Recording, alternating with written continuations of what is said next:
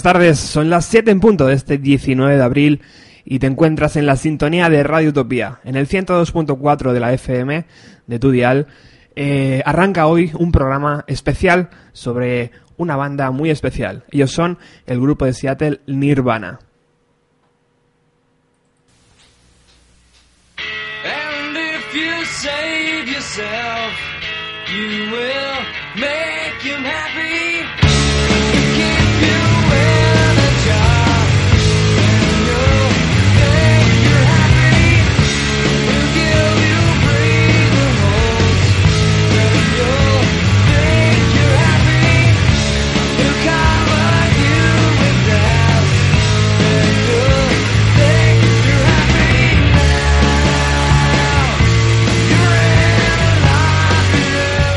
Comenta que una vez cada 20 años nace alguien eh, capaz de salvar el rock and roll. Una figura capaz de arder rápidamente y de trasladar a toda una generación al siguiente nivel.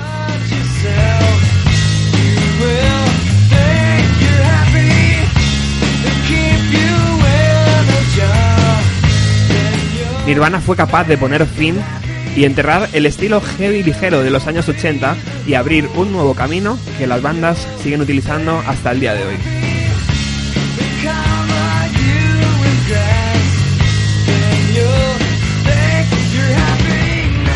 También lograron influenciar a millones de personas sacando únicamente 3 LPs. Las cifras pueden marear. Hasta el día de hoy se contabiliza en 50 millones los discos vendidos. Para poder haceros una idea real del impacto, los Beatles vendieron en la misma cantidad de tiempo 75 millones de discos.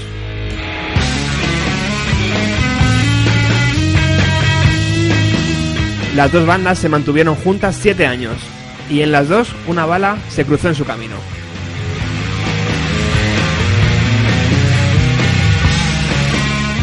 Bienvenidos al tercer especial de nuestro programa. Bienvenidos al especial de Nirvana.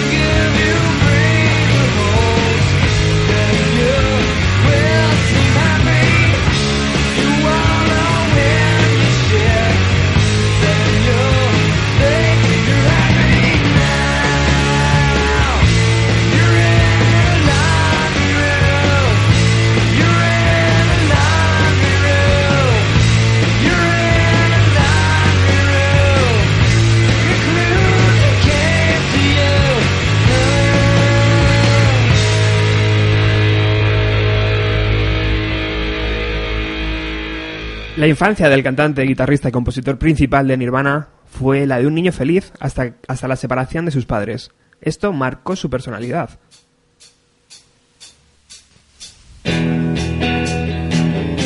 Siendo ya un adolescente y tras haber vivido en hogares diferentes de miembros de su propia familia, su tío Chuck le regala una vieja guitarra junto a un pequeño amplificador en su decimocuarto cumpleaños.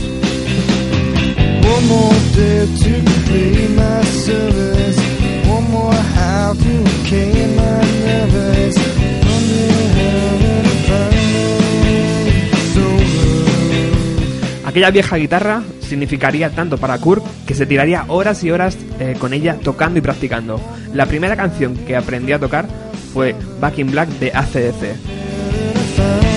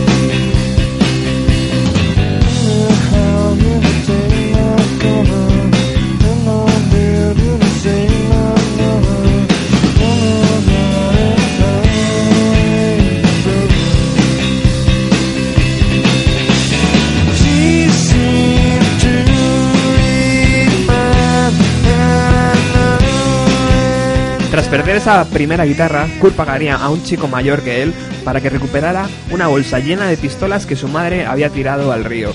Tras recuperarlas, las vendió y se compró su nueva primera guitarra.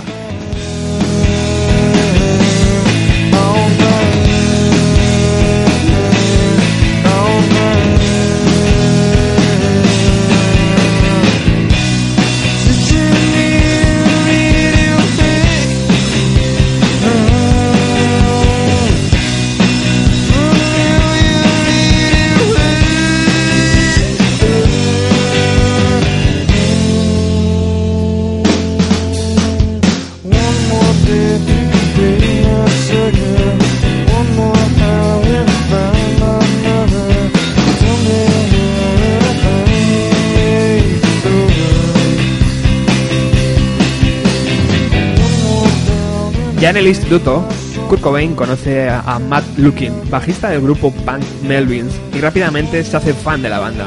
Gracias a esto, conocería a otro joven en su misma situación, Chris Novoselic. Poco después, y tras probar varias baterías, eh, sería de nuevo los Melvins quien presentarían a Dave Grohl a la banda tras su ruptura de Scream, donde Dave tocaba la batería. Cuando Kurt y Chris se conocen, rápidamente deciden formar una banda. Y pasan por varios nombres hasta que deciden llamarse Nirvana.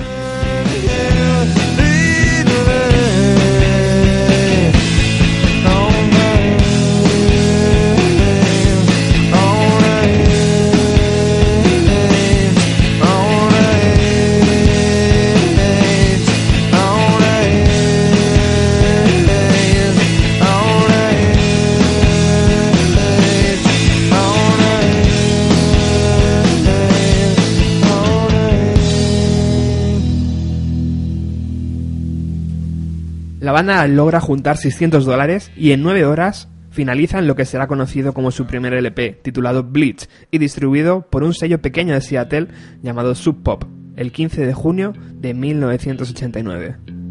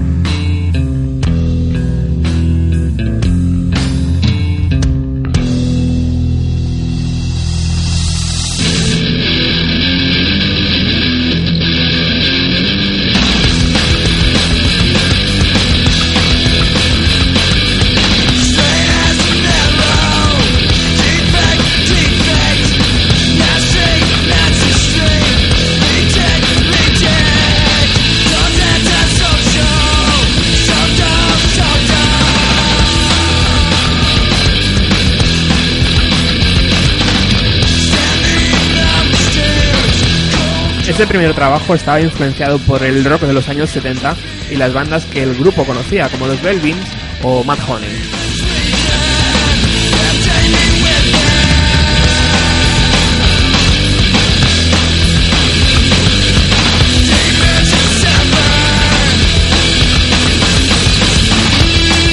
Se conocen alrededor de 80, ca- 80 canciones escritas por Cobain.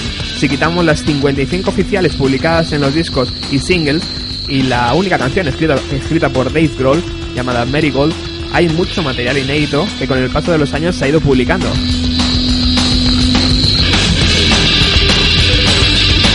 Además, justo en estos días, el guitarrista de la banda Hole publica la existencia de un LP en solitario de Kurt Cobain. El tiempo le dará o le quitará la razón.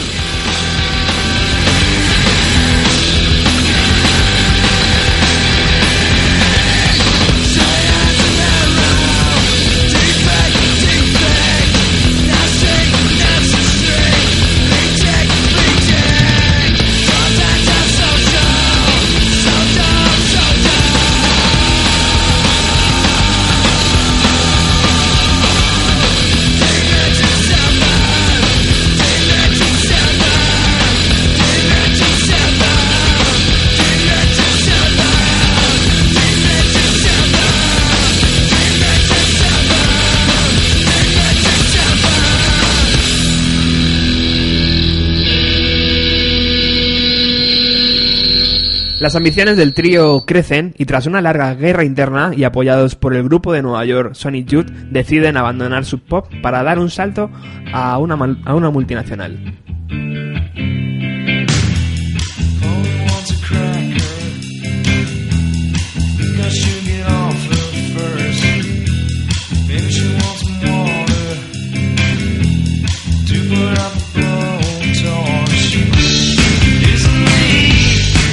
Este salto fue años más tarde descrito por Kurt Cobain como un intento de hacer llegar su trabajo al mayor número de personas posibles. El fichaje por, Geffen Records se hizo realidad y la banda entró en el estudio para dar forma a su segundo LP.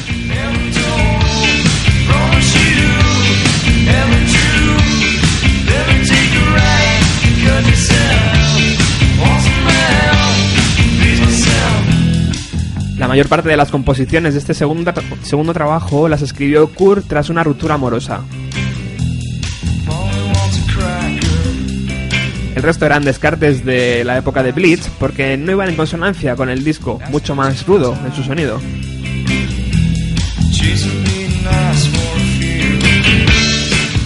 Previamente al fichaje por Geffen Records, la banda grabaría unas sesiones con la ayuda del productor Bass Beat, eh, donde prácticamente daban forma a Nevermind.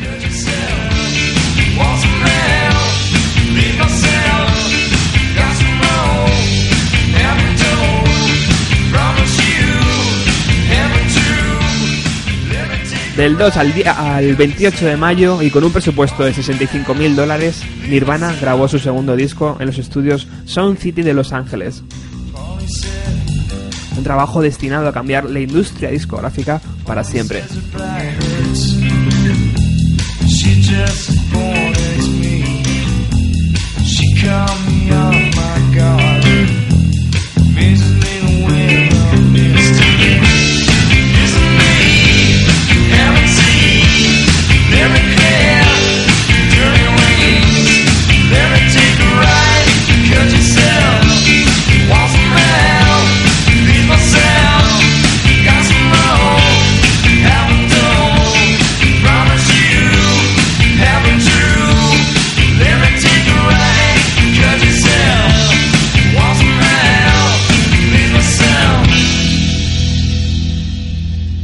Nevermind se lanzó el día 24 de septiembre de 1991 y la carta de presentación de aquel trabajo fue esta canción, Smell, Like Teen Spirit.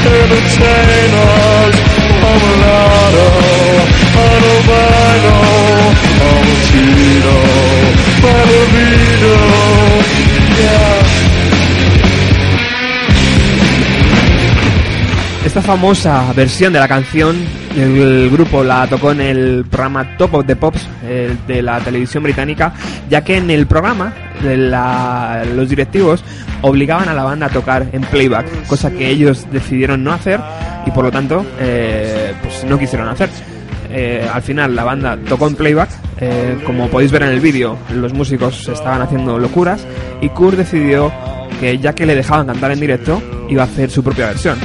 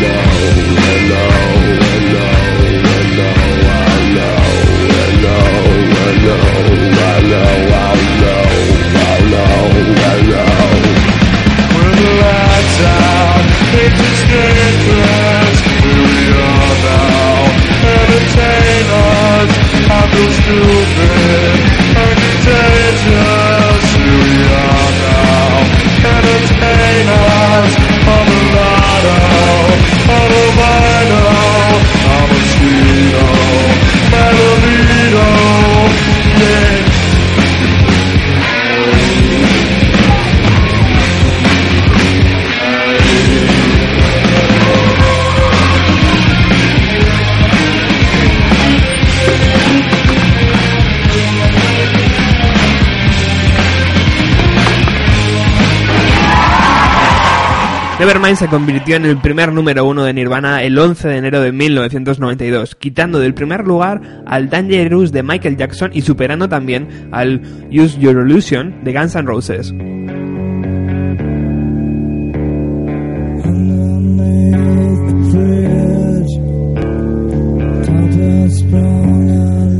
Todo aquello representó un movimiento social. Bandas de Seattle como Pearl Jam, Soundgarden o Mad Honey se vieron salpicadas por el éxito de Nirvana.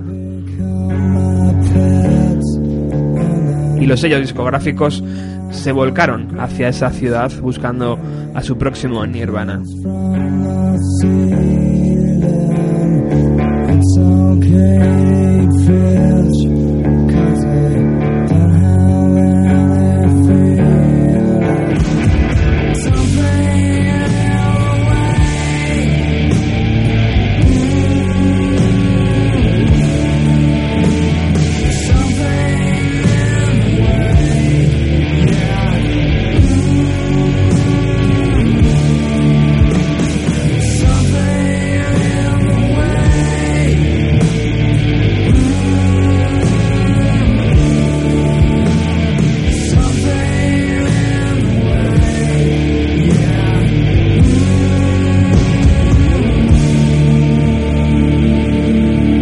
Los sueños de los jóvenes Kurt, Chris y Dave se habían cumplido. Ya eran estrellas de rock reconocidas en todo el planeta. Las giras alrededor del mundo, las interminables entrevistas, las actuaciones para radios y televisión hicieron mella en el seno de la banda.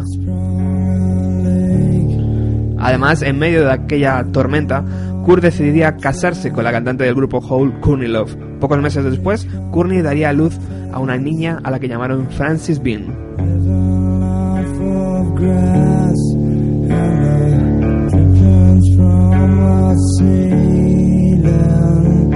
En una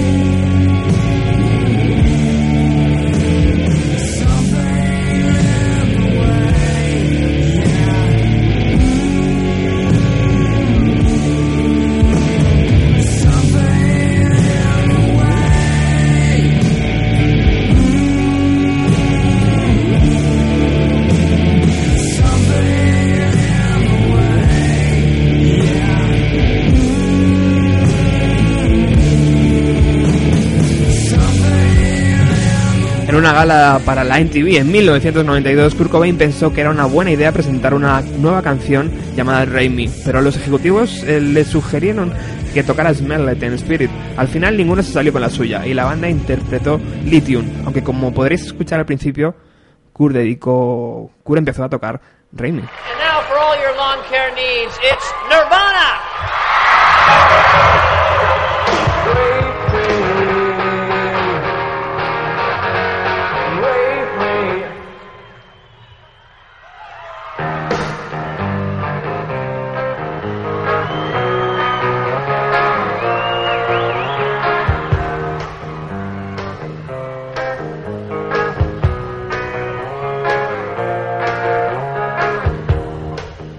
So happy cause today I found my friends in my head. I'm so ugly, that's okay, so are you. Broke our ears Sunday morning, it's every day for all I care. I'm not scared, light my candles in our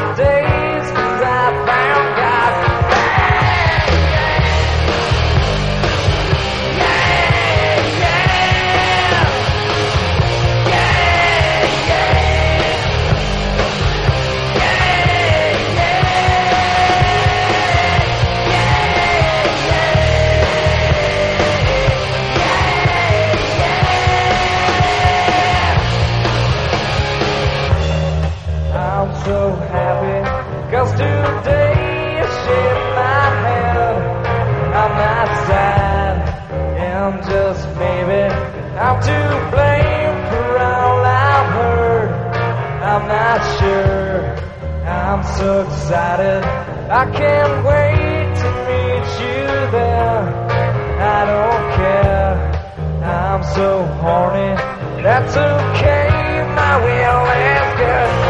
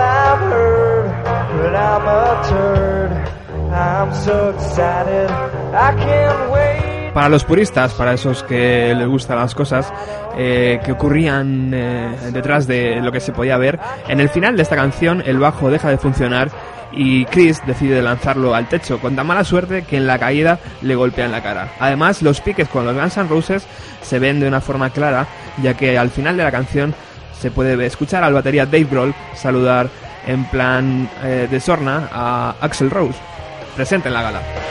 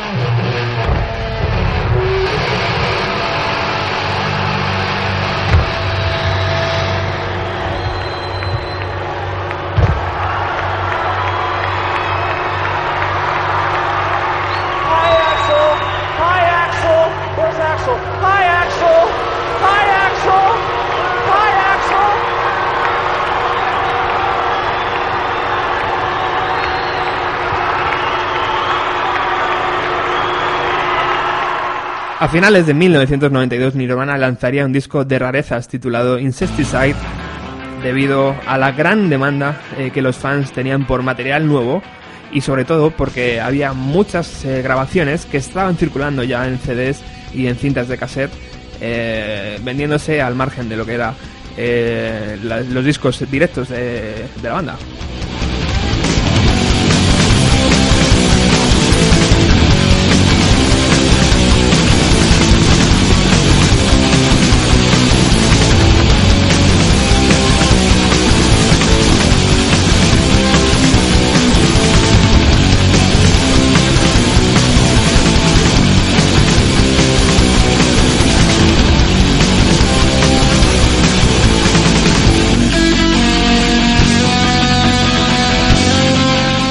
Este no se considera un disco de estudio, ya que la banda no entró eh, a grabarlo, sino que cogió todas las canciones que ya habían sido descartadas en grabaciones anteriores y las juntó en, esta, en este nuevo trabajo.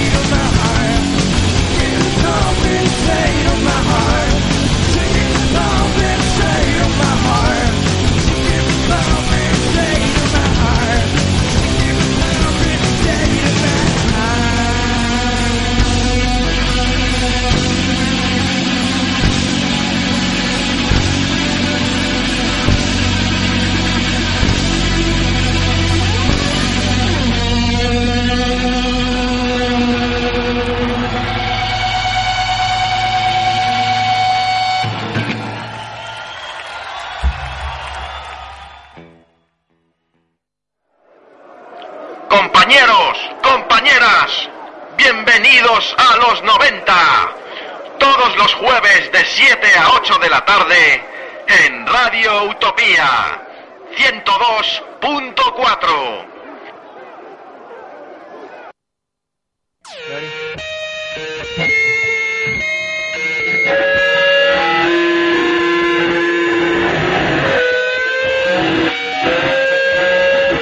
1993 comenzó para Nirvana con la sana intención de grabar un nuevo LP, un disco que les distanciara del sonido cálido y cuidado que habían conseguido con Nevermind.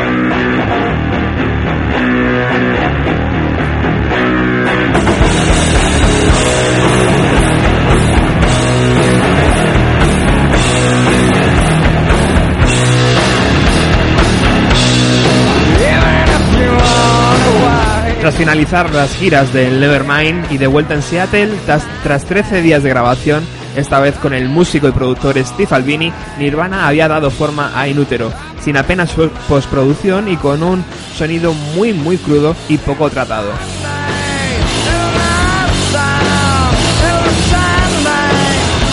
La banda había decidido gastarse 125 mil dólares en alquilar el estudio y en pagar al productor Steve Albini, eh, logrando así que, que el- su sello discográfico no, no se interferiera.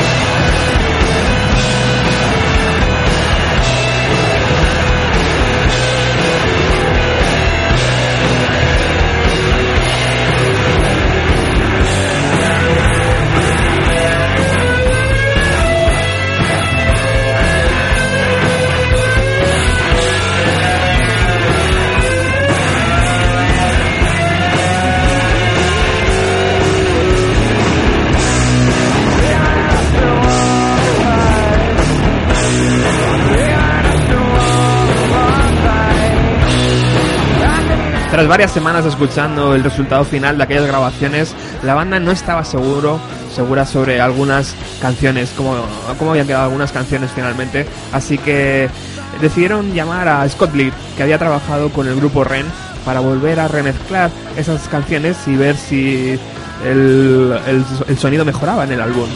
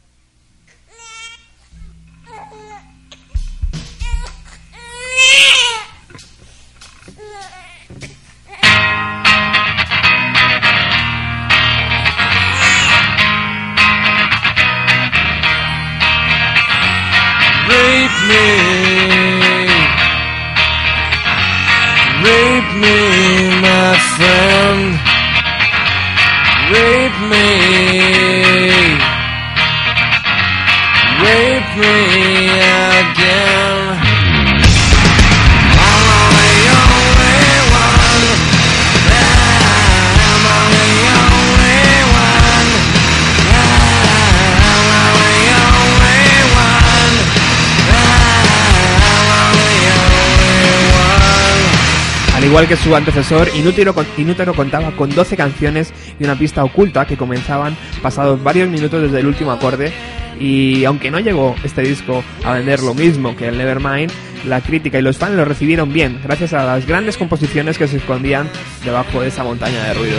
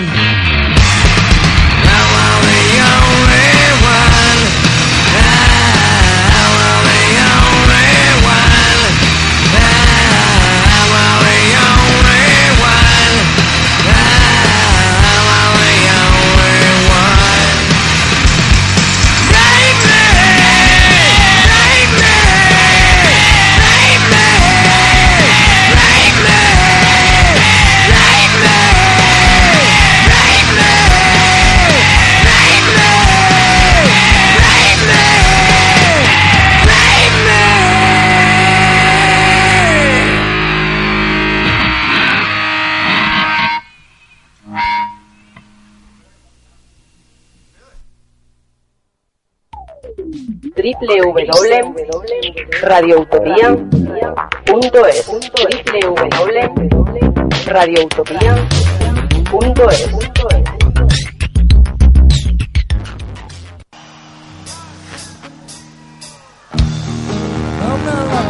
Pero sin duda algo estaba cambiando en la visión que Kurt Cobain tenía sobre su propia música y por eso decidió contratar a otro guitarrista. Eh, el nombre de este, de este guitarrista era Pat Smear y él era un guitarrista de un grupo punk eh, llamado eh, llamado The Germs, que no, no- me salía el nombre. Y sobre todo, eh, especial cuidado en esto porque Kurt Cobain decidió también contratar un cello para la gira de Inútero. A Pat Smear lo tenía para resaltar las partes duras de guitarra, pero el cello para hacer hincapié sobre esas partes frágiles de las canciones. Hang out in clouds, then we come down, have a hangover. Have a hangover. Have a hangover. Have a hangover. Sun, fall asleep, reach away,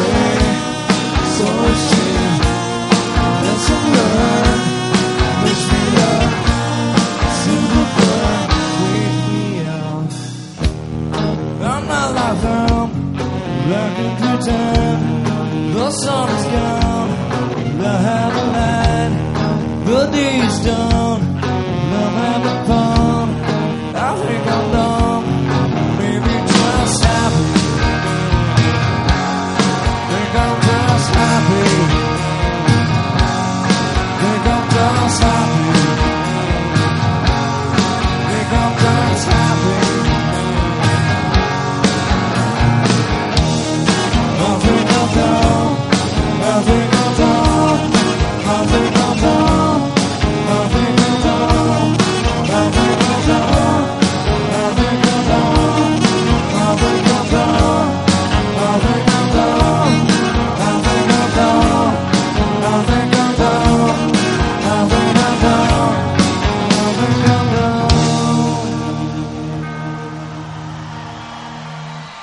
Ahí estábamos escuchando la canción Dump eh, en una de sus últimas giras. En concreto, este es- esta canción está grabada en su concierto en Roma. En 1994, que también eh, pasarían por España y por Italia.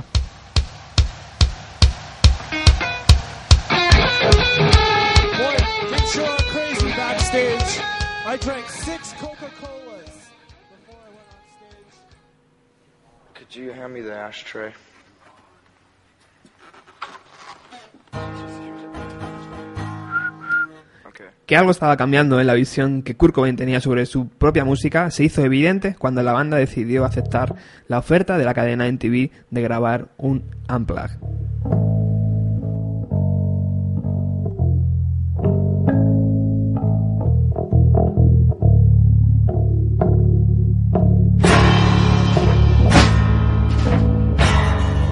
Ese tipo de conciertos donde los grupos se olvidaban de las guitarras eléctricas eh, y, eh, y- resaltaban sus partes más acústicas.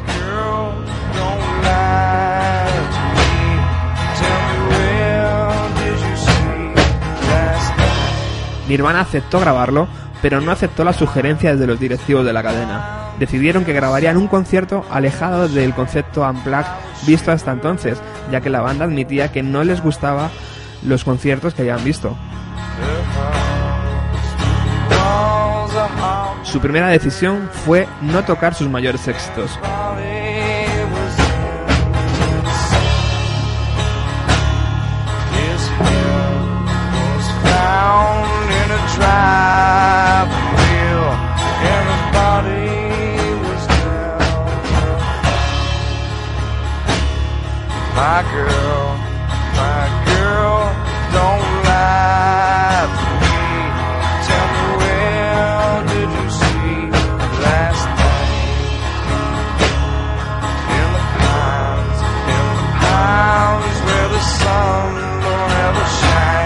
I wish you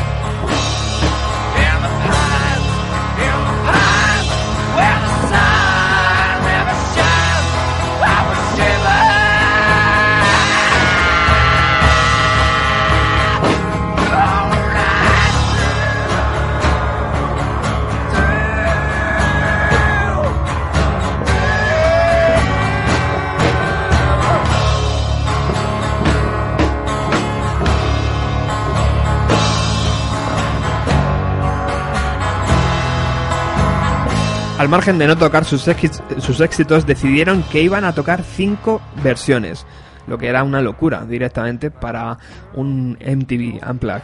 Una de David Bowie, otra de Led Belly, el cantante favorito de Kurt, y tres de sus amigos los Meat Puppets.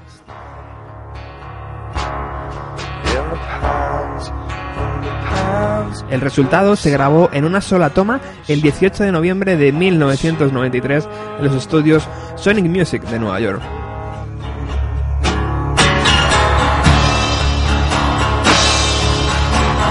El disco no saldría a la venta hasta un año después, con dos canciones que no se publicaron en el programa de televisión.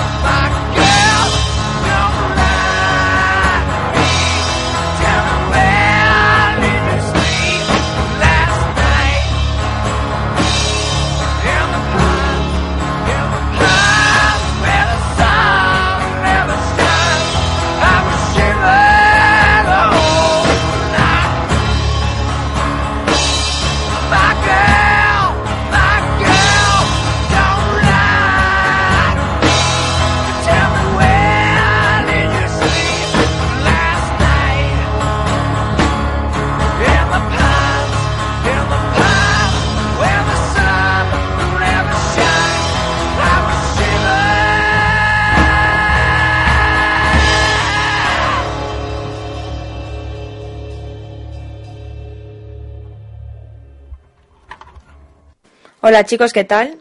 Yo soy Miriam, me autopresento. ¿Qué tal estáis? Bueno, como no espero respuesta, es una pregunta retórica. Espero que estéis bien y, y guay. Eh, nada, hoy vais a hablar de, de Nirvana. Bueno, yo me quedo con The Man Who Sold the World, que es una versión de que se titula de la misma forma que el álbum de David Bowie del 70. Es una canción que me encanta, que me vuelve loca, que bueno, la original me parece una obra maestra y la versión me parece buenísima. David Bowie es un icono para mí, entonces eh, he dicho, bueno, qué mejor canción que, que esta de Nirvana. Básicamente ver que eran capaces también de, de hacer melodías más, más suaves, versionar un temazo así, porque esto es un temazo, eh, la letra es acojonante. Y el título realmente siempre me ha gustado, el título de, de esta, de esta canción. Y nada, ahí os lo dejo. Hasta Bueno, luego. Ahí estaba, ahí estaba Miriam, la eh, colaboradora escondida, porque nunca sabemos dónde está, pero siempre aparece. Vamos con esta versión que, eh, que David Bowie, no, que Nirvana hizo de David Bowie y que tocó sobre todo en los últimos conciertos de 1994.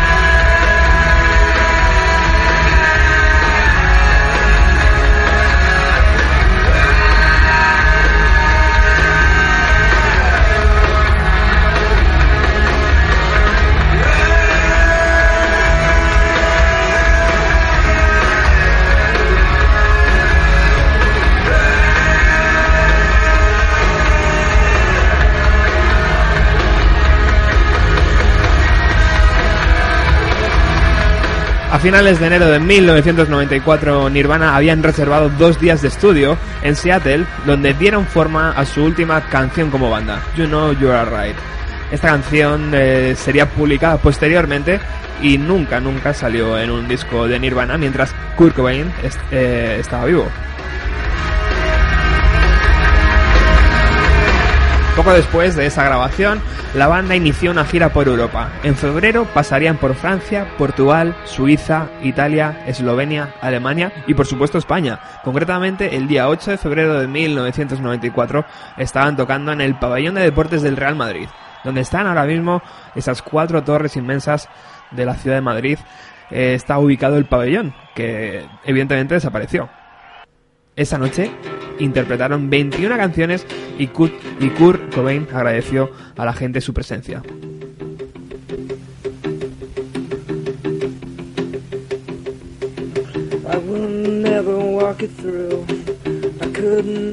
Un día después, el día 9 de febrero de 1994, tocarían en el Palacio de Deportes de Barcelona, exactamente con el mismo show, pero añadiendo la versión de David Bowie que acabamos de escuchar.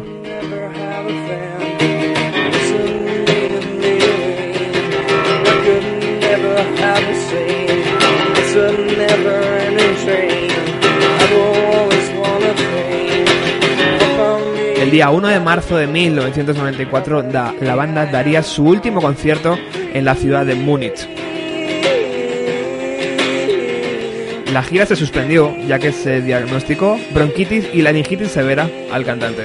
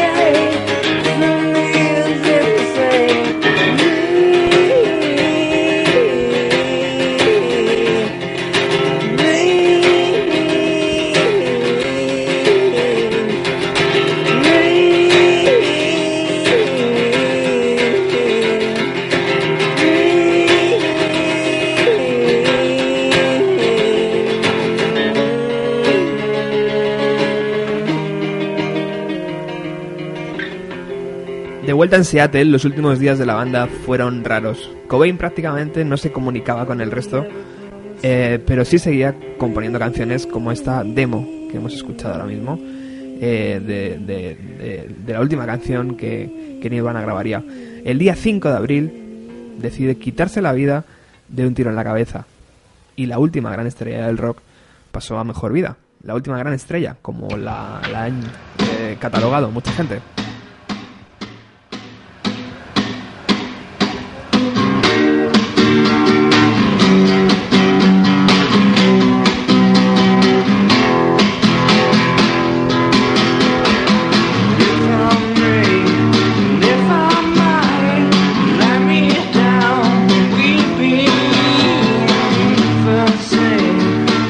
Hasta aquí, hasta aquí llega nuestro tercer especial, hoy dedicado a la banda de Seattle Nirvana.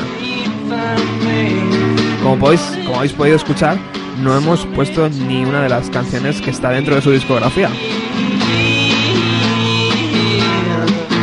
Buenas tardes, Alex. Hola, muy buenas, ¿qué tal? ¿Qué Muchas pasa? gracias por dejarme pasar. Hoy es que estoy embobado, has puesto una selección musical que me ha encantado. Me acordaba yo cuando era jovenzuelo, empecé a escuchar Nirvana, he estado todo el día dándole al Inútero, que fue el primer disco que me compré. Disco duro, ¿eh? Comparado con, con el Nevermind, fíjate Eh, cómo sí, había cambiado el sonido ahí. ¿eh? Pero bueno, claro, cuando no tienes mucha idea, no, yo cuando empecé en esto no ni tenía internet ni nada, entonces bueno, yo siempre he comprado el disco más barato. Y en aquel momento el Inútero que sí me gustó mucho la portada y yo creo que es el disco Nirvana que más he escuchado, incluso más que el Nevermind, que es una obra maestra. Pero no sé, yo al Inútero siempre le cogí como un cariño especial, debe ser por esto que dicen de que es el primer disco que escuchas. Sí. Y uf, es que es increíble. Pero aún así, toda la discografía de Nirvana me parece absolutamente perfecta. Y estoy totalmente de acuerdo con lo que se dijo de que fue la última estrella del rock. Fue la última y la última verdadera revolución que hubo en este mundillo. Después de Nirvana ya no ha habido nada realmente. Totalmente cierto. Bueno, compañero, ¿qué tenemos hoy en Ruta 130? Pues hoy, mira, yo también puedo hacer un, tema, un programa temático.